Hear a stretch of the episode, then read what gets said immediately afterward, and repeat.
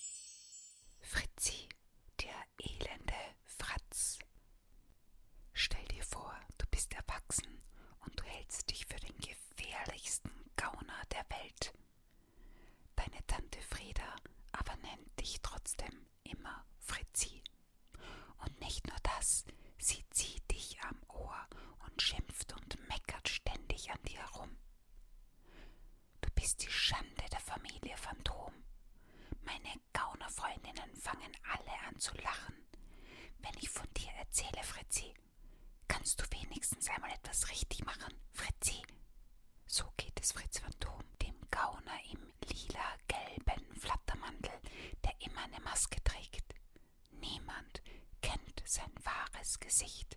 Niemand weiß, welche Farbe seine Haare haben. Nur einer kennt das Geheimversteck, in dem Fritz Phantom wohnt. Dieser eine ist kein Mensch, sondern ein Fahrrad. Sein Name ist Tom Turbo. Tom Turbo besitzt 111 Tricks und ist das tollste Fahrrad der Welt. Außerdem ist Tom Detektiv und Fritz Phantom immer auf der Spur. Viele Gaunereien von Fritz Phantom hat Tom Turbo verhindert.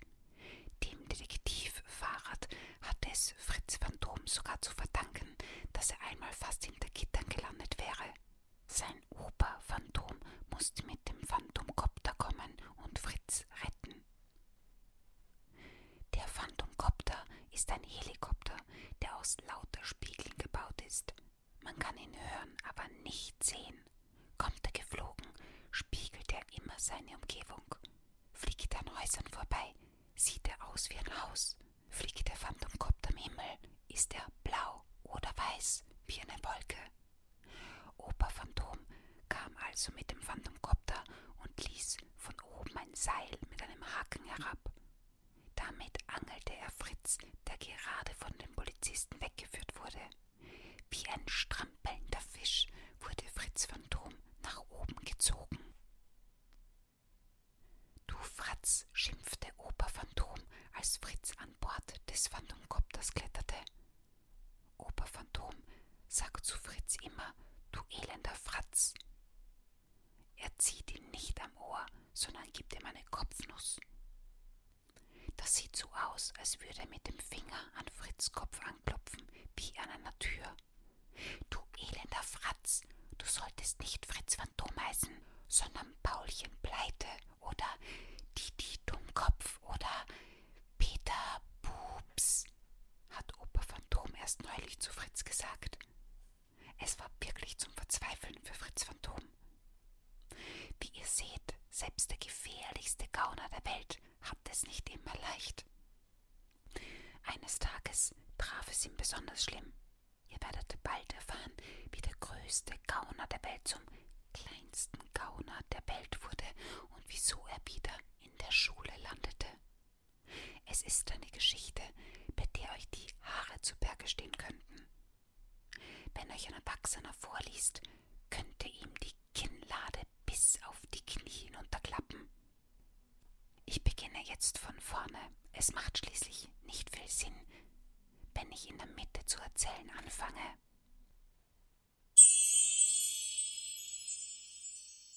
Die unglaubliche Geschichte der Familie Phantom. Zuerst einmal möchte ich euch mehr über die Familie Phantom berichten. Nicht viele Leute kennen sie, aber ihr erfahrt nun einige Geheimnisse. Fanny Flunker Phantom ist seine Mama. Sie kann die unglaublichsten Lügen so erzählen, dass jeder sie glaubt. Eines Tages hat sie in einer Bank angerufen und gesagt, Warnung, Alarm, Sie haben Gold und Geldmotten im Tresor. Sie fressen alle Geldscheine, alle Münzen und alles Gold. Wenn Mama Phantom so etwas sagte, dann hat ihre Stimme einen sehr speziellen Klang. Es war wie bei einer Hypnose mussten einfach glauben, was sie erzählte. Daher schloss der Bankdirektor den Tresor auf und suchte nach den Motten. Natürlich fand er keine. Dafür aber tauchte Mama Phantom auf. Du springst herum und blökst wie ein Schaf, sagte sie beschwörend zum Bankdirektor. Er konnte nicht anders, er musste es tun. Bäh, bäh, bäh. Während der Bankdirektor auf allen Vieren herumsprang, räumte Mama Phantom den Tresor leer. Fritz Phantoms Vater ist Franz Fresser. Eigentlich heißt er nur Franz, aber schon als Baby hatte er ein besonderes Talent. Seit damals kann er dicke Eisenstangen durchbeißen, als wären sie aus Marzipan. Außerdem isst er sogar, nein, er frisst alles auf, wenn es nötig ist. Einmal hat er sich als Frosch verkleidet und eine kostbare Goldstatue aus einem Museum gestohlen. Dabei aber ging die Alarmanlage los. Was für ein Krach! Mit der Statue im Arm flüchtete Papa Phantom. Gold ist aber sehr schwer, und so kam er nicht sehr schnell voran. Halt, stehen bleiben! Zwei Wachleute des Museums nahmen die Verfolgung auf und rückten näher und näher. Papa Phantom sprang hinter eine Mülltonne. Dort aß er seine Verkleidung einfach auf. Die grüne Maske, die Handschuhe, alles. Darunter trug er einen dunkelblauen Anzug. Die Statue gab er in einen Papiersack und versteckte diesen unter einem Kanaldeckel, der sich hinter der Mülltonne befand. Als er wieder auf die Straße trat, kamen die Wachleute gerade bei ihm an.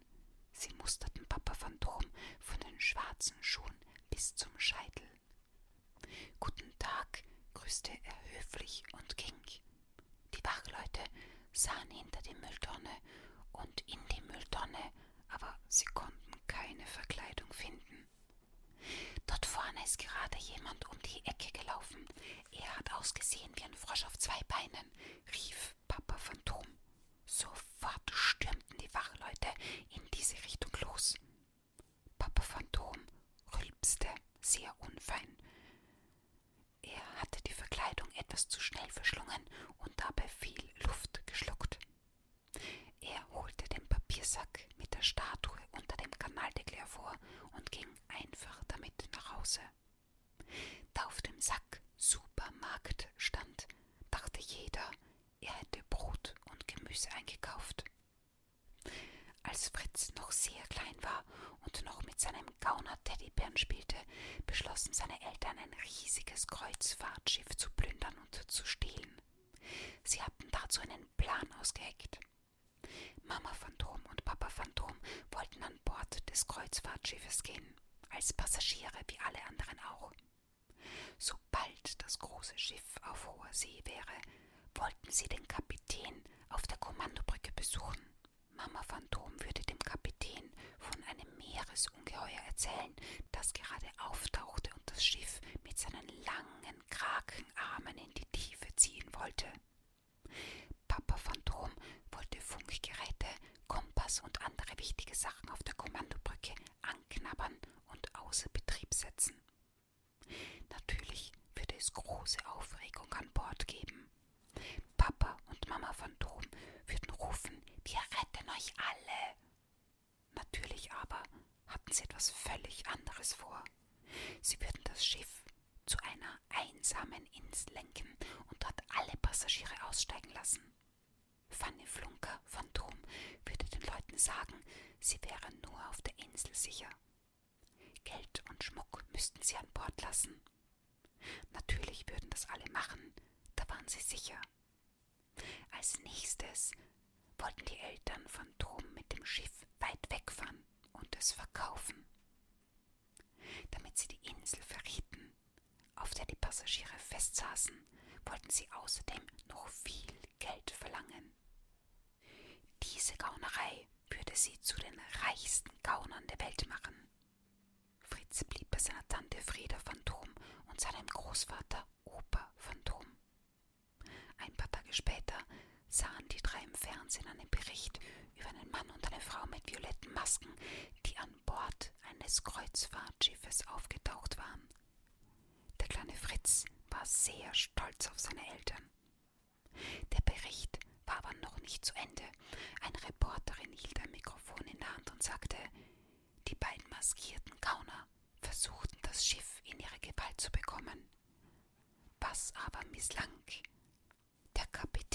Seine Mannschaft konnten es verhindern. Der Mann und die Frau flüchteten in einem Rettungsboot. Bald darauf zog ein heftiger Sturm auf, und was mit den beiden Gaunern im Rettungsboot geschehen ist, bleibt ungewiss. Wie die Geschichte weitergeht, erfährst du im Buch